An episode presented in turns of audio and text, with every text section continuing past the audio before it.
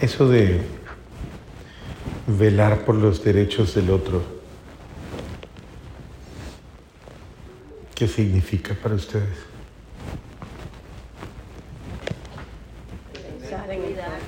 ¿Mm? Cuidar, ¿qué más? ¿Perdón? Respeto, ¿qué más? Amar, defender. Ujú.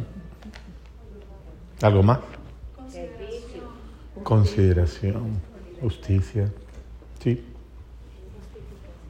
Justificación, ayudar. Sí. ¿Qué es un derecho?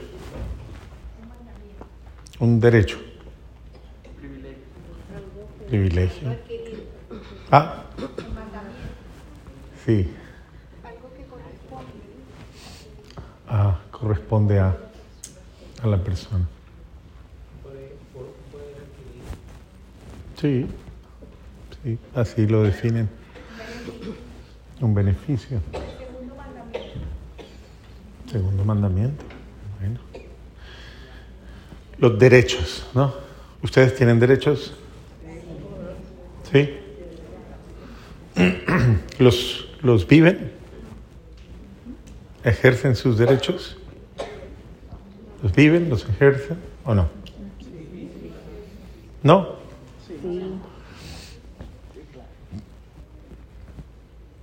¿Qué derechos ejercen ustedes?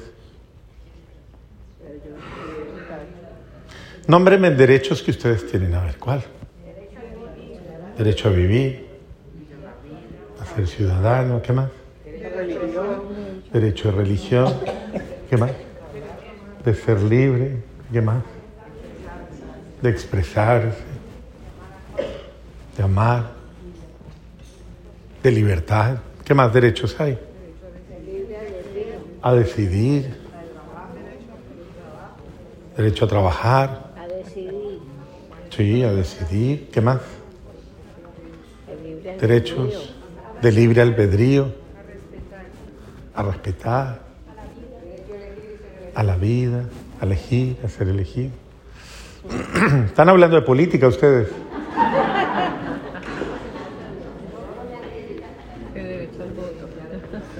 ¿No? ¿No es política?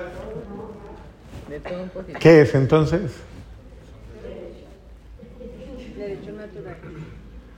Derechos naturales.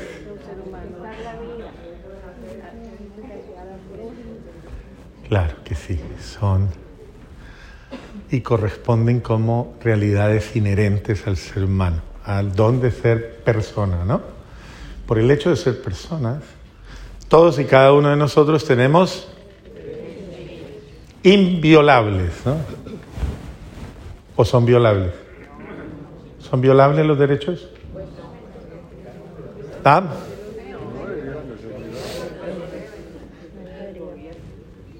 Depende del gobierno, dicen por aquí. política, política, nos vamos a volver.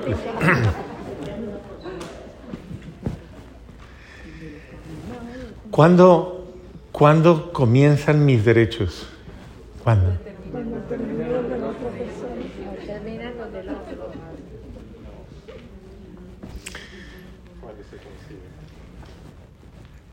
Ok.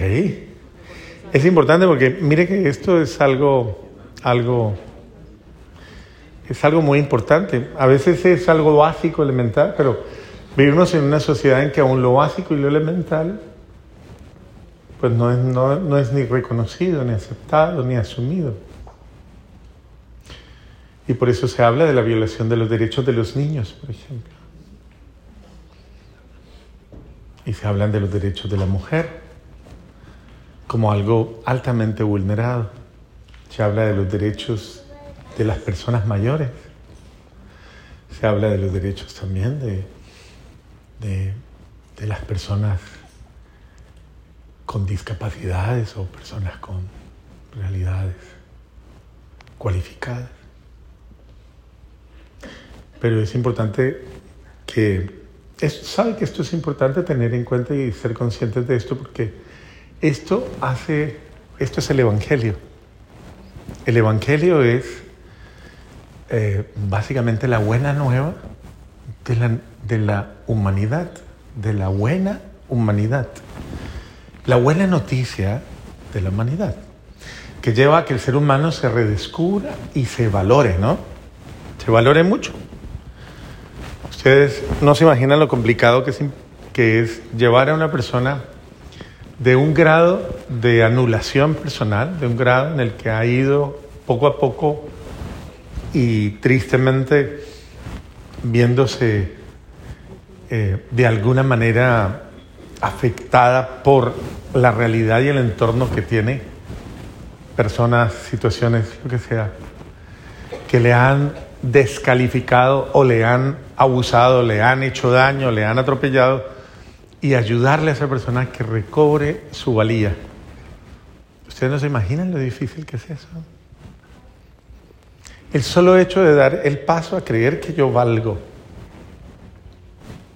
que yo soy alguien y yo valgo. Y esto es una realidad fuerte, pero hace parte de aquello que viene Jesús a restablecer. Él viene a restablecer la dignidad humana, la dignidad humana. Y en ese sentido es importante es importante comprender que yo debo, eh, cuando hablamos del Evangelio, el Evangelio implica el respeto a la dignidad de la otra persona. En todo sentido. Usted puede en algún momento determinado creerse con la capacidad, perdón, no sé si la capacidad o la posibilidad, o creerse con el derecho, entre comillas, de hacer algo con lo que pueda hacerle daño a otra persona, con lo que puede herirla, con lo que pueda violentarla.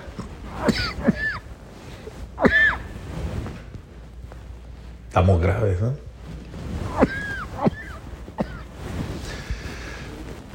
Entonces, eso nos puede pasar. Yo tengo aquí el, el agüita, También tengo dulcecito.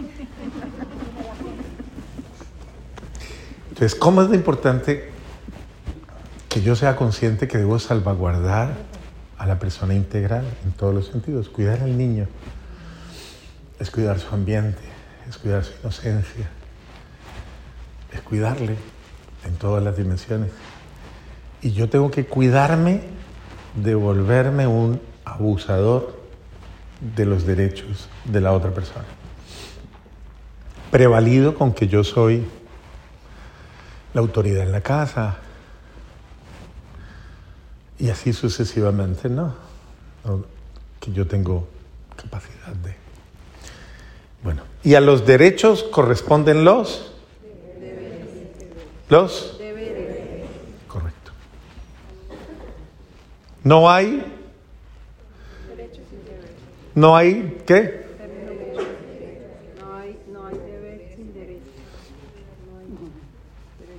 Y viceversa, ¿no? No hay derechos sin deberes ni deberes. Lo uno corresponde a lo otro. Pero es importante comprender que yo no puedo demandar derechos sin antes cumplir mis deberes. ¿Y cuál sería el deber en este caso? ¿Cuál es el deber en relación con los derechos? El deber inmediato, ¿cuál es? En relación con los derechos. ¿Respetar qué? Respetar los derechos del otro. Sencillísimo. ¿Cuál es mi deber? Para yo poder ejercer, tener mis propios derechos y ejercer mis propios derechos. Es decir, yo debo respetar en todo momento el derecho que tiene cada uno de. Entonces yo no puedo, prevalido por ninguna condición, pasar esa línea. Si me equivoco y la paso, ¿qué debo hacer? ¿Qué debo hacer? Cuando yo me equivoco y traspaso la línea, ¿qué debo hacer? Correcto, debo corregir inmediatamente. No basta solamente pedir disculpas. ¿Qué hay que hacer? Hay que corregir la actitud. Porque, eh, porque la gente también reclama, dice, usted me pide perdón todo el tiempo, pero no cambia.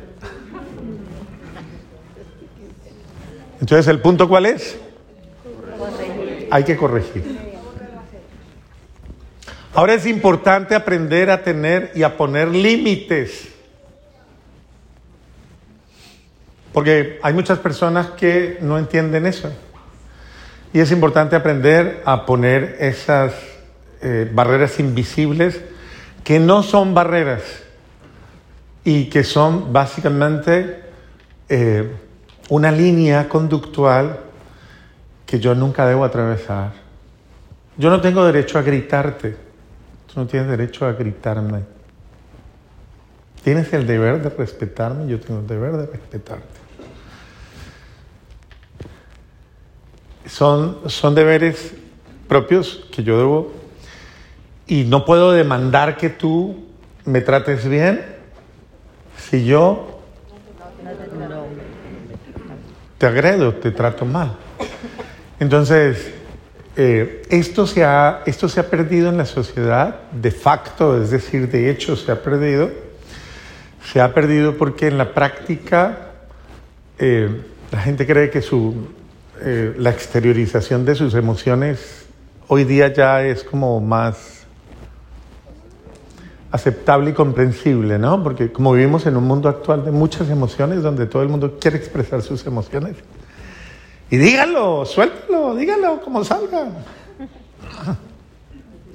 Que eso hace bien, dicen, dicen, dicen. ¿Qué dicen las psicólogas? A ver, ¿qué dice su merced? ¿Qué dice la psicóloga por acá? ¿Si se libera? No, no se libera. ¿Qué está pasando? Entonces eso de las... eh, em, exactamente, es el, el punto de, sí, yo tengo derecho a expresar mis emociones, pero eso también tiene un límite, o sea, Total. ¿está bien? Y es, si con eso te voy a herir a ti, voy a herir a la otra persona, ¿cómo puedes decir que te, que te hace bien sanarte, liberarte, gritar si me estás haciendo daño a mí? ¿Cierto? Padre, la mitad de la humanidad vive, tienen deberes, pero no tienen derechos.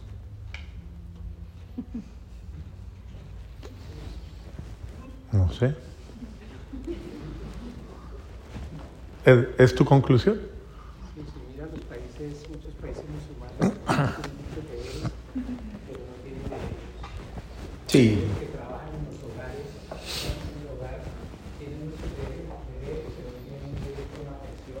Sociológicamente hablando, eso es cierto. Vivimos en una, en una sociedad que ha construido su estructura de convivencia con base a otro tipo de valores, valores de comercio, valores económicos, valores de producción, valores de... otro tipo de valores. Y obviamente, lastimosamente, eso va estableciendo referentes diferentes, unas escalas. Sobre todo la mujer Diferente. la que, la que carga esa, ese gran peso. Sí, sufre con el machismo de nosotros los hombres. Sí, pero... pero somos recalcitrantes, deberes ¿no? No derechos, sí, claro. Claro. Estamos Fruto de una cultura. Desafortunadamente estamos gobernados por delincuentes. Jesús, María de José. Entonces, todo esto es fruto de una cultura. Culturalmente, mire cómo el Evangelio de nuestro Señor viene a replantear la cultura humana, viene a cambiar la cultura humana.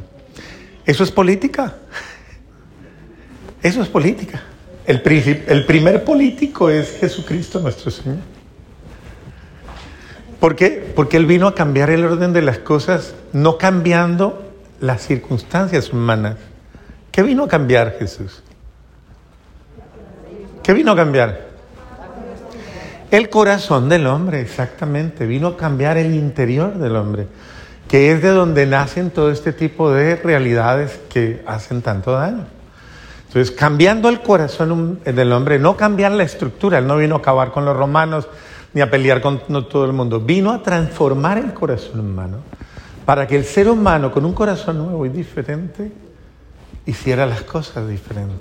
Porque el cambio se hace desde afuera o desde adentro. El cambio se hace desde mi corazón. Pretender hacer el cambio desde afuera sin cambiarlo de adentro, ¿cómo se le puede llamar a eso?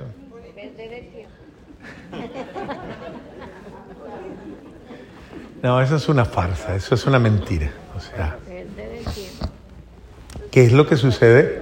Pero es curioso, en estos días veía una homilía de un sacerdote que me impactó mucho, que la, él la dijo para una época de elecciones. Y el padre salió, se paró allá y dijo, dijo, eh, los católicos, y habló fuerte el padre, dijo, los católicos hablamos de, de, de la defensa de la vida, pero votamos por políticos y por norma, por, por programas de gobierno donde se atenta contra la vida. Hablamos de la defensa de, de los derechos de, de, de, las personas, pero aceptamos programas, planes de, de esto y votamos por ellos a nuestra conveniencia personal, donde se va contra los derechos de, de los seres humanos. Y me parecía muy interesante porque lo hizo de una manera muy, eh, fuerte porque nos tienen que hacer reaccionar a nosotros, sobre todo en esas épocas electorales.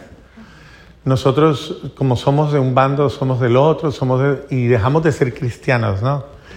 Y dejamos de ser, eh, de tener identidad con el Evangelio.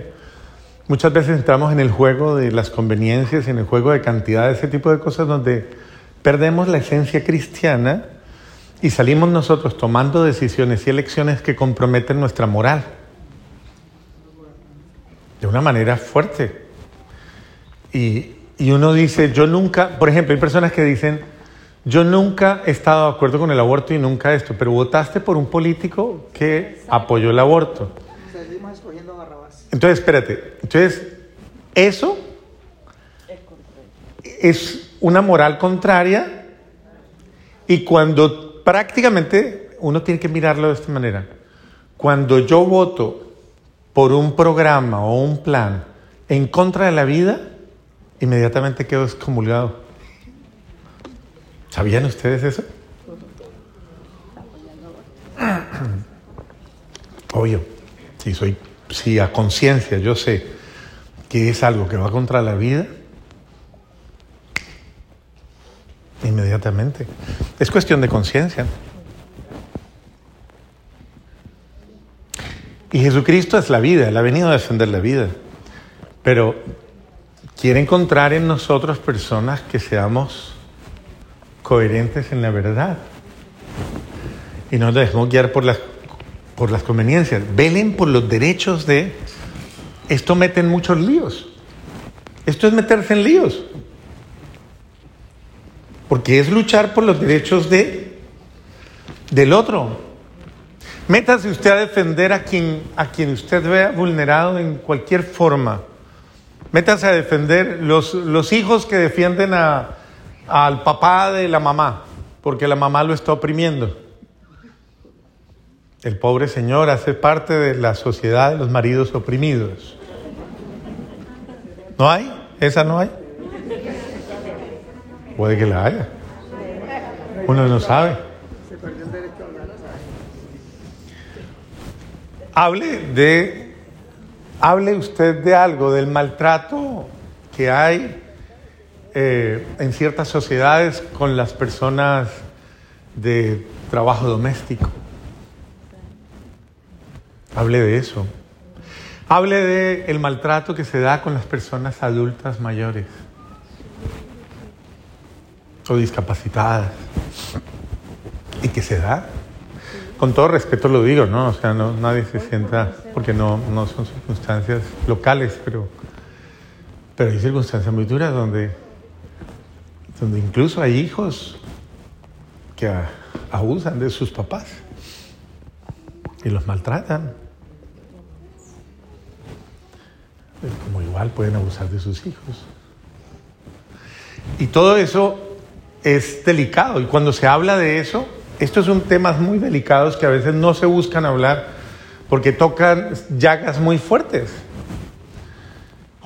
Hay veces en una familia no se puede hablar de, de que todos los demás abandonaron a su papá, a su mamá y le dejaron la carga a uno nomás, o a dos. Y todos los demás, ¿qué hacen? No, yo no tengo plata, yo no puedo, yo no tengo tiempo. Usted de pronto se quedó la soltera o se quedó el, el se quedó cuidando al papá y la mamá y los demás.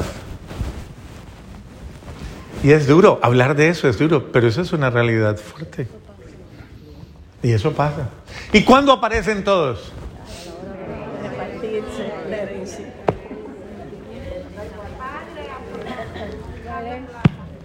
En el momento en que, ya se murió su papá, su mamá. Bueno, en vida. A mí me ha tocado casos muy duros en vida. Unas peleas en vida bravísimas. De gente que ha acelerado el proceso de muerte de su padre, de su madre. Dolorosísimo eso. Eh, es duro, créanme. Yo no estoy hablando, o sea, yo hablo de hechos reales. No estoy hablando de suposiciones.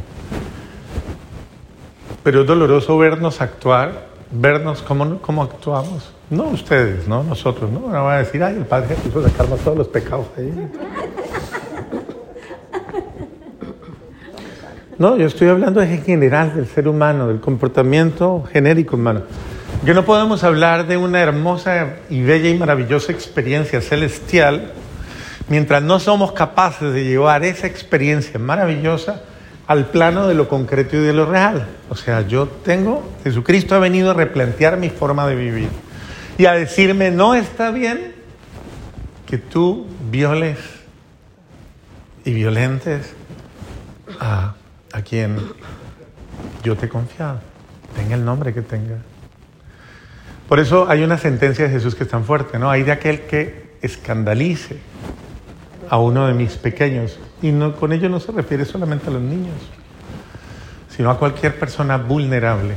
En ese sentido, es que uno tiene que tener muchísimo cuidado. Usted tiene, niveles tal vez de, de paciencia, a veces dice, no, es que me saca la paciencia. Sí, pero, pero discúlpeme, pero por más que usted tenga ciertos niveles de paciencia, usted tiene que respetar a las otras personas más allá de su realidad. Si usted se siente en incapacidad de poder, usted tiene que decirlo, tiene que expresarlo. Pero perseverar sin amor, eso degenera en qué? En tiranía y en violencia. La perseverancia sin amor se vuelve violencia, tiranía. Entonces hay que tener muchísimo cuidado en eso. Entonces, luchamos por el otro porque lo amamos. O sea, le hacemos el bien, perseveramos porque lo amamos. Por eso nos cuidamos, por eso nos salvaguardamos, pero es porque nos amamos, ¿no? Y en ese sentido cumplimos el mandato que el Señor nos ha dado de cuidarnos los unos a los otros. Dios quiere responderle al hombre a través del hombre, no desde el cielo. Y esto es muy importante que lo tengamos en cuenta porque a veces soñamos con que el mundo cambie. El mundo no va a cambiar si no cambia usted, discúlpeme. El mundo cambia en la medida en que usted cambie, en que usted y yo seamos diferentes, en que usted y yo seamos personas eh, consecuentes, coherentes con lo que usted dice que cree. Yo creo en el ¿Usted cree en el amor? ¿Ama? Bendito sea Dios. O si lo hace y su conciencia no le dice otra cosa, puede dormir tranquilo esta noche. Si no es así, pues hay que cambiar lo que debo cambiar. Por eso el apóstol San Pablo es tan claro, si tu conciencia no te condena, nada te condena. Pero si tu conciencia te está diciendo que, oye, eso, eso que estás haciendo es injusto, eso que estás haciendo es inhumano, eso que estás haciendo eh, no es correcto. O y lo tienes que cambiar, debes cambiar esa manera de pensar y esa manera de obrar, esa manera de ser. Tu conciencia te lo reclama. Y si tú no le haces caso a eso y no cambia tu corazón y se convierte a la bondad y es más cálido, es que no nos falta sino eso. Hay ocasiones en las que lo único que falta es que usted, a ver, debo volverme más amable. Cosas como, porque uno dice en lo grande, pues en lo grande aparentemente en lo notorio, uno aparentemente cambia, pero y en lo que no se nota y no se percibe, pero que finalmente llega al punto que quien lo nota es quien lo padece y lo sufre. Y hay muchas personas que puede que en la vida diaria, incluso de convivencia, están padeciendo rechazo, están padeciendo desprecio, están padeciendo marginación, están padeciendo maltrato. Maltrato, es que el maltrato se vuelve tan sofisticado a veces una mirada, una expresión, una indiferencia, hasta un silencio. Hay tantas formas de marginar a las personas, hay tantas formas de crear situaciones injustas. Y aparentemente son simplemente mi derecho a ser feliz o mi derecho a defender mi, mi paz o mi derecho a... Y no es así. Es tu falta de amor, no le pongas nombres raros. Es tu falta de humildad, es tu falta de caridad, es tu falta de, de, calidez humana. Pero nos cuesta. Nos cuesta cambiar esos detalles sutiles y pequeños que aunque no nos demos cuenta, sí están haciendo daño. Entonces, el Señor quiere, quiere venir y quiere instaurar un reinado nuevo en nuestro corazón. Pero tenemos que convertirnos en mejores personas, de verdad. Mejores seres humanos. Con cariño y respeto le pregunto, ¿qué justifica su, su, que usted piense mal de otro, por ejemplo? ¿Qué justifica que usted sienta mal de otra persona? ¿Qué justifica que usted hable mal de otra persona, reniegue a otra persona? ¿Qué justifica que usted agreda a otra persona, que usted, no sé, tenga tantas actitudes tan sutiles y tan justificables como para usted llenarse de, de maldad. ¿Qué justifica? El egoísmo. Entonces, yo creo que es un punto, este tiempo es importante para pensarlo, porque estamos, mire, desbocados hacia lo bonito. Ay, tan bonito, el niño tan lindo, tan tierno, tan hermoso, tan bello, tan puro, tan... Bendito sea Dios, eso es hipocresía.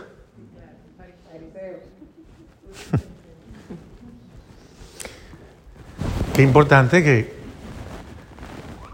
que eso que se dice de allá se diga de acá. Que a usted le digan, usted, de verdad usted tan amable que es, de verdad usted tan cálida, tan cálido que es, de verdad. En estos días me contaba una señora, me contaba una personita de un testimonio en su trabajo. Lo cuento porque me impactó mucho, me pareció bonito su testimonio. Dice que estaba en su trabajo y en su trabajo un cliente fue, pidió algo eh, y luego dijo, no sé si se me olvidó, si no lo llevé, si lo llevé, si no lo llevé. Necesito, oh, si está dañado, si no está dañado, necesito otro y se llevó el otro, algo así fue. Y entonces, ah, no, si lo llevó no lo llevó. Y la otra persona que estaba dijo, esa persona sí lo llevó porque yo me acuerdo que esa persona sí lo llevó. Y la otra personita, la personita que estaba contando el testimonio, dice, pero él, si encuentra lo otro que llevó, él va a venir a devolver lo que se llevó. Y la otra se volvió y le dijo, ah, ¿usted cree? nadie va a traer nada. Porque es como el común sentir. El común sentir es sospechar del ser humano. Y a veces vivimos con sospecha del ser humano. Entonces yo no presumo el bien del otro, sino que yo presumo la maldad del otro. Y por eso me prevengo. Y ella dijo, no, yo sé que, que apenas si él está. Y como al otro día o a los dos días se vino el Señor, regresó y dijo, ay, qué pena sí, eh, mi familiar eh, lo había puesto en una bolsa y no nos dimos cuenta y aquí está. La otra se volvió y le dijo, ahora veo que usted cree mucho en las personas. Y la otra le dijo, es que yo no puedo por qué no creer en él. No tengo por qué no creer en él. Yo tengo que creer en las personas. Y eso es, eso es tener un buen corazón. Eso es actuar con bondad. No se deje contaminar del mal del mundo. En el mundo, si en este mundo hay gente agresiva, hay gente violenta, hay gente irascible, hay gente con lo que haya, no es su mal, no se deje contagiar. Porque no se contagia de la bondad que trae Jesús. Llénese de esa bondad y que esa bondad le lleve a usted a creer en el ser humano y a replantear la historia, creyendo que los seres humanos son mejor, mejor cada día, que pueden ser mejores, que pueden luchar, que pueden dar lo mejor, que pueden cambiar. Y de esa manera vamos a permitir que Dios comience a hacer cambios más profundos.